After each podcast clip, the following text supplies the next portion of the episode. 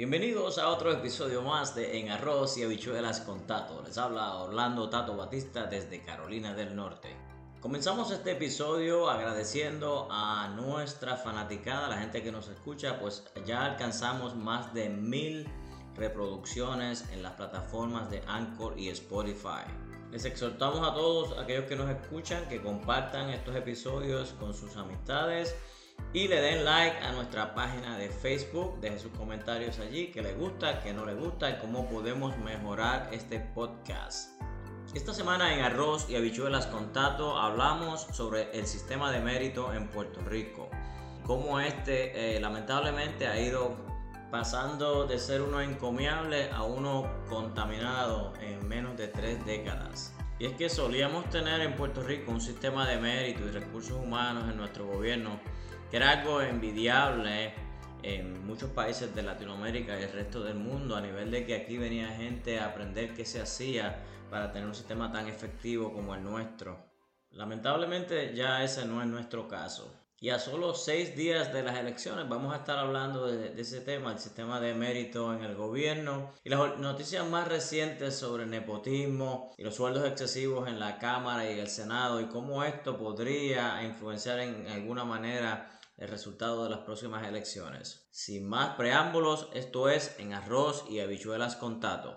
Para muchas personas en Puerto Rico y en otros países, eh, pero específicamente en nuestra cultura, eh, se, existe la creencia popular de que cuando uno se graduaba de escuela superior, pues soñábamos mucha gente con entrar al gobierno específicamente algunas agencias en particular, las corporaciones público-privadas como el Fondo, eh, Autoridad de Energía Eléctrica, la Autoridad de Acueductos y otras más, porque eh, entrar ahí pues significaba la posibilidad de asegurar una carrera, un buen sueldo y, ¿por qué no? Pues eh, movilidad social, de ser una persona que no todo el tiempo, pues todo el mundo está conectado con el gobierno, sino que si uno venía de una familia sencilla y humilde, pues poder entrar a una de estas agencias y lograr permanencia, pues significaba definitivamente estabilidad económica por mucho tiempo. Si vamos a hablar de mérito en términos de administración pública y recursos humanos, tenemos que definirlo eh, como la herramienta que se utiliza para asegurarnos de que la persona con las mejores capacidades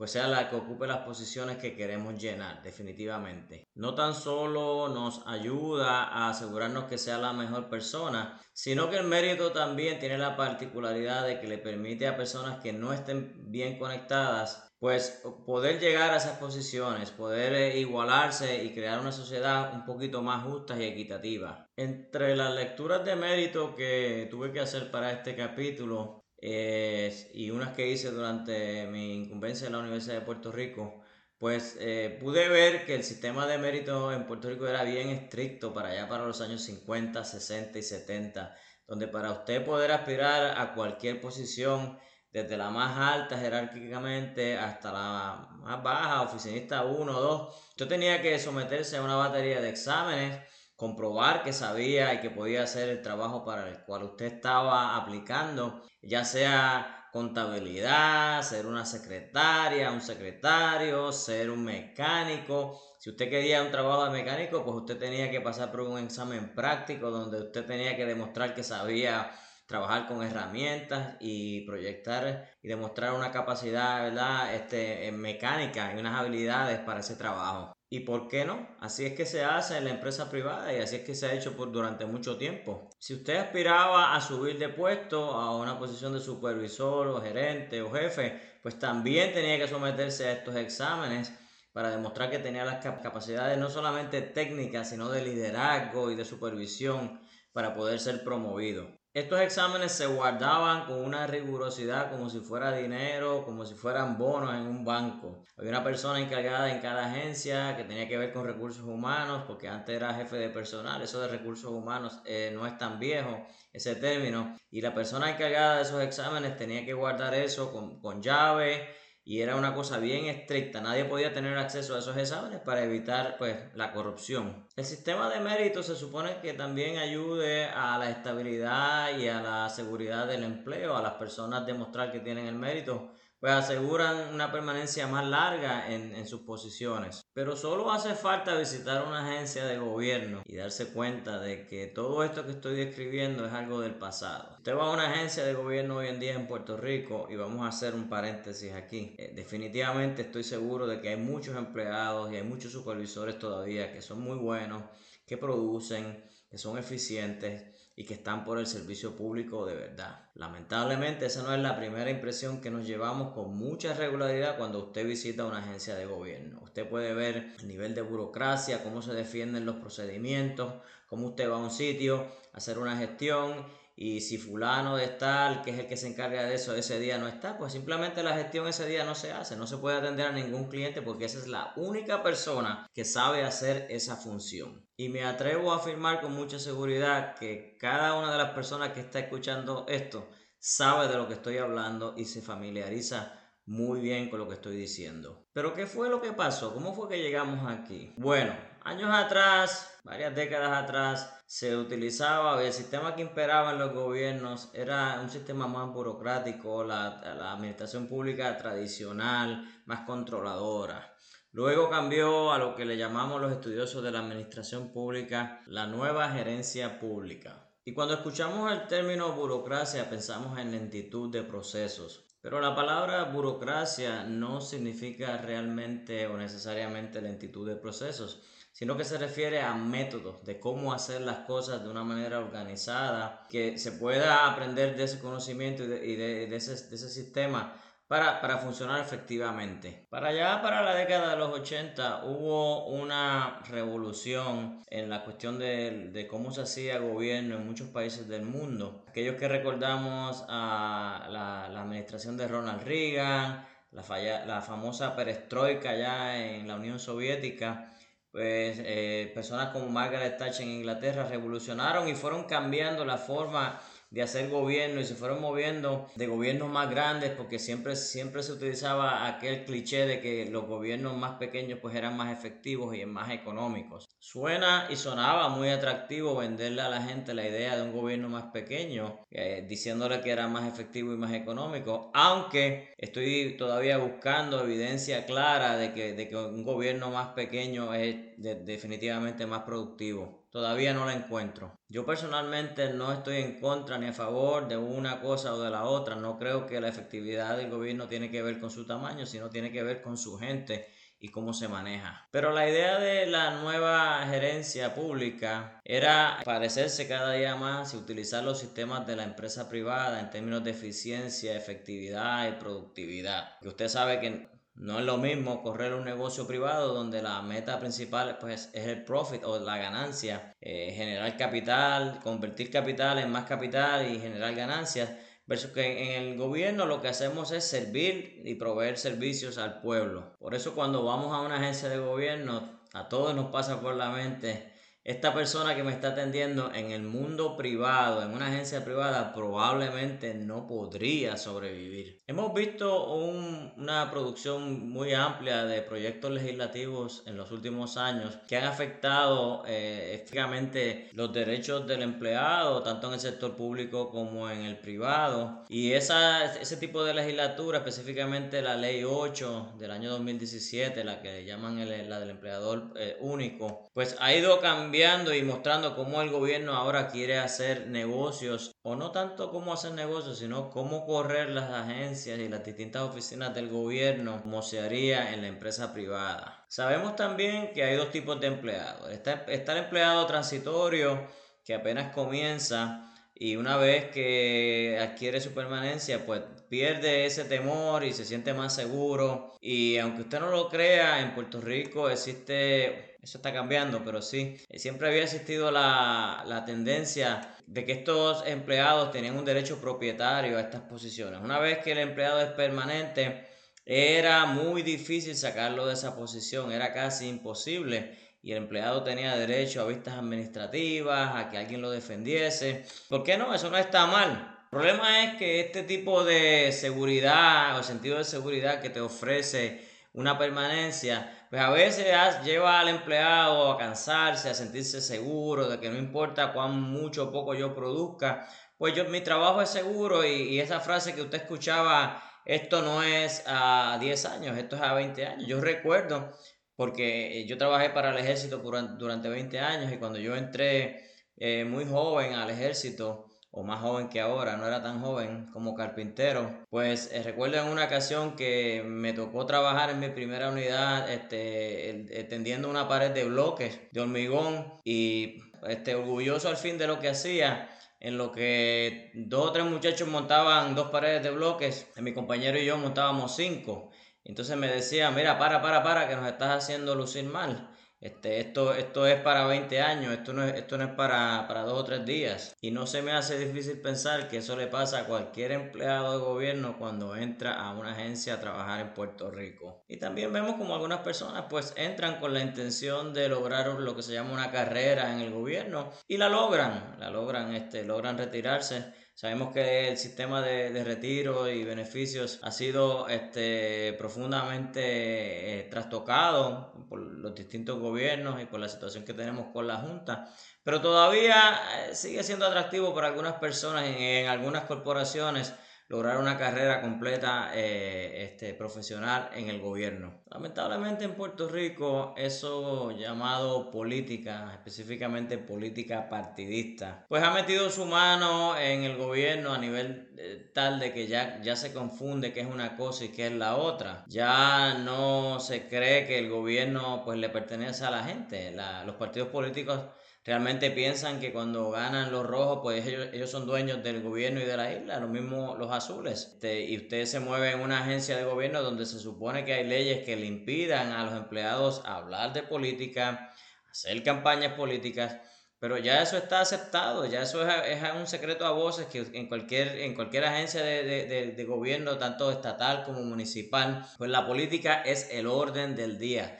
Tanto así que cuando usted va a buscar trabajo hay personas que se encargan de hacer lo que se llama el screening o la investigación extraoficial de a qué partido usted pertenece. Si, no, si no es que usted viene ya referido porque usted hizo campaña eh, política o paquinó hizo chichichija con un candidato antes de ser electo. Estos cambios que ha provocado la política partidista, esta corrupción de la política partidista en el, gobierno, pues ha dado paso a que eh, en estos días, y esto, es, esto no es algo nuevo, estas noticias que, que, vemos, que hemos visto en estos días, particularmente una serie de reportajes que publicó el Nuevo Día hace unas semanas donde hablaba de aproximadamente entre 125 y 128 casos de nepotismo, porque entre, todas las eh, particularidades y, casos de corrupción, tipos de corrupción que se estudian en el gobierno, ese es uno del cual no hablamos tanto, no nos gusta hablar en Puerto Rico. Se habla del soborno, se habla del quid pro quo y, de las compravendas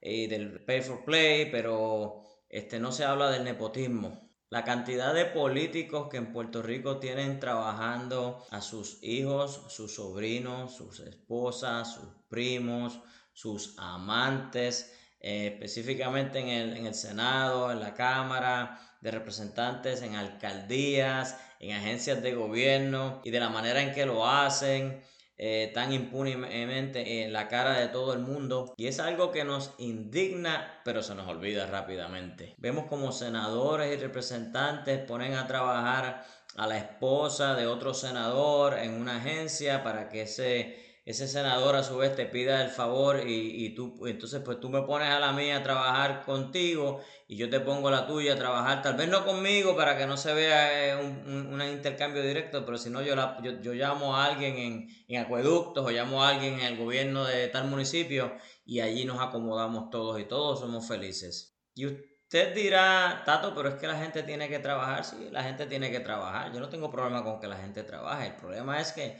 no, no todo el que entra a estas posiciones pues cumple y, y, tiene un rendimiento efectivo por el sueldo que recibe. Ya no se toman exámenes de mérito, ya no se trata de quién tiene las capacidades y quién tiene los estudios, ya se trata de a quién usted conoce.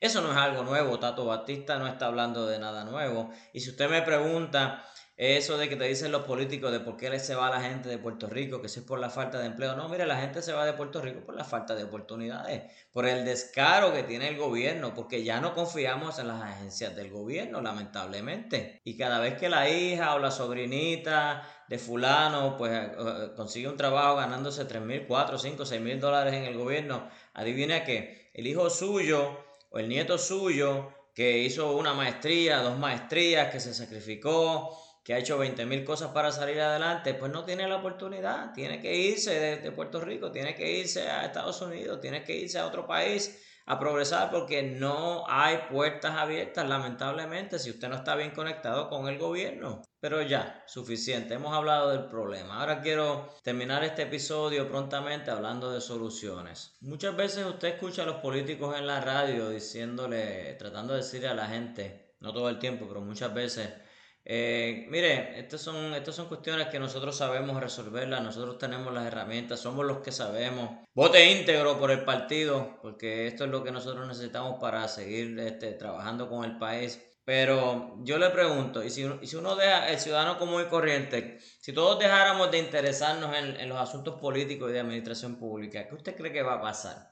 ¿Quién va a estar velando las lechugas si no es el cabro? Cuando yo escucho un político decirme estas cosas, yo pienso, no, no, no, no, no, perdóname. Es responsabilidad cívica de todos nosotros interesarnos en los asuntos de política pública. Lo que pasa es que pues vivimos un tren de vida tan acelerado que la gente no tiene tiempo para estar leyendo proyectos eh, eh, del Senado, para estar viendo eh, el, el, currículum vitae y el trabajo y el tipo de productividad que tiene tal senador o, o tal legislador. Y hoy en día la realidad política que nosotros pues nos tragamos todos los días es lo que vemos brevemente en Facebook. Pero yo le exhorto a usted que cuando usted vea a un político en la calle no lo ofenda, no le tire huevos. No, no, no, no, no. Hay que mantener un nivel de civismo. Pero pregúntele, cuestiónele. No deje que ningún político venga a, decirle, mira, yo te prometo X, Y, Z, 1, 2 y 3. Dígame cómo, dígame de dónde va a salir el dinero. Dígame si, si, van a existir sistemas de evaluación de programas que midan la efectividad y la necesidad de crear un proyecto. A menos, claro, es que usted sea el tipo de persona que le gusta que le prometan y no le expliquen de dónde van a salir las cosas. Segundo, existe en Puerto Rico, a mi entender, cuatro instituciones académicas que gradúan personas con maestría en administración pública. La Universidad de Puerto Rico tiene la primera escuela eh, creada en Puerto Rico en, 1942, la Escuela Graduada de Administración Pública, eh, de donde yo pues, tuve la suerte de graduarme. Eh, y donde se producen grandes profesionales y tenemos de los mejores profesores en Puerto Rico. La Universidad Interamericana tiene un excelente programa también. Tengo entendido que la Universidad Católica de Ponce, al igual que la Universidad Ana Geméndez o la Universidad del Este, tienen un programa similar. Algunos están empezando todavía, y no dudo de la calidad académica. El punto es que tenemos cuatro escuelas produciendo personas eh, específicamente preparadas para trabajar en gobierno, para evaluar programas, para correr este, agencias. O no necesariamente alguien que se gradúe de una maestría de administración pública pues debe, debe ser puesto en, como jefe de agencia. Pero sí debe, deben de existir programas que coordinen utilizar todo ese talento que se está creando, que estamos produciendo en Puerto Rico para dárselo al gobierno. Tenemos asesores y personas en el, en el Senado y en la Cámara ganándose 10 mil dólares al mes. Esos, son 120 mil dólares. Usted sabe los empleados federales que no se ganan teniendo mm, posiciones de mucha responsabilidad que no se ganan 120 mil dólares. Mientras estos muchachos que se gradúan tienen que irse de Puerto Rico y tienen que irse a trabajar en otras cosas. Estamos a solo seis días y medio o cinco días y medio del proceso electoral. Mi exhortación, yo no voy a decirle por quién votar, yo ni siquiera puedo votar en Puerto Rico, yo estoy acá en Estados Unidos y gracias, gracias a Dios votamos. Es que piense muy bien lo que va a hacer, analice Todavía queda tiempo para analizar y, e indagar en la historia, en la capacidad, en la preparación académica y laboral de, esos candidatos, sobre todo esos que sí nos afectan, esos legisladores por acumulación y esos senadores por acumulación. Recuerde que el gobierno no es de los políticos y la isla no le pertenece a los políticos. La isla nos pertenece a nosotros, el Capitolio es de nosotros y el gobierno es del pueblo. Espero que hayamos aprendido algo, espero no haber sonado demasiado pasional. Este es un tema que me apasiona y que me, siempre me ha encantado. Intentamos ser lo más objetivo posible y utilizar este medio para compartir nuestro análisis y nuestras ideas. A punto ya de terminar este episodio semanal, queremos agradecerles nuevamente por escucharnos. Les recordamos que pueden bajar las plataformas de eh, podcast de Anchor o Spotify en sus dispositivos, en sus computadoras o en sus teléfonos. Compartan nuestros episodios con sus amistades. Háblale del, podcast de Arroz y en Arroz y Habichuelas Contato. Escríbanos a nuestra página de Facebook. Déjenos allí sus mensajes. Déjenos saber qué temas les interesa que discutamos en un futuro. Para la semana próxima pues vamos a estar analizando los resultados del día 3 de noviembre, tanto los de la política de Puerto Rico como la política de los Estados Unidos y la presidencia acá que está bien cerrada la cosa. En estos días he estado mirando las distintas encuestas y está bastante cerrada. Sin tiempo para más, esto ha sido en arroz y habichuelas con Tato. Hasta la próxima.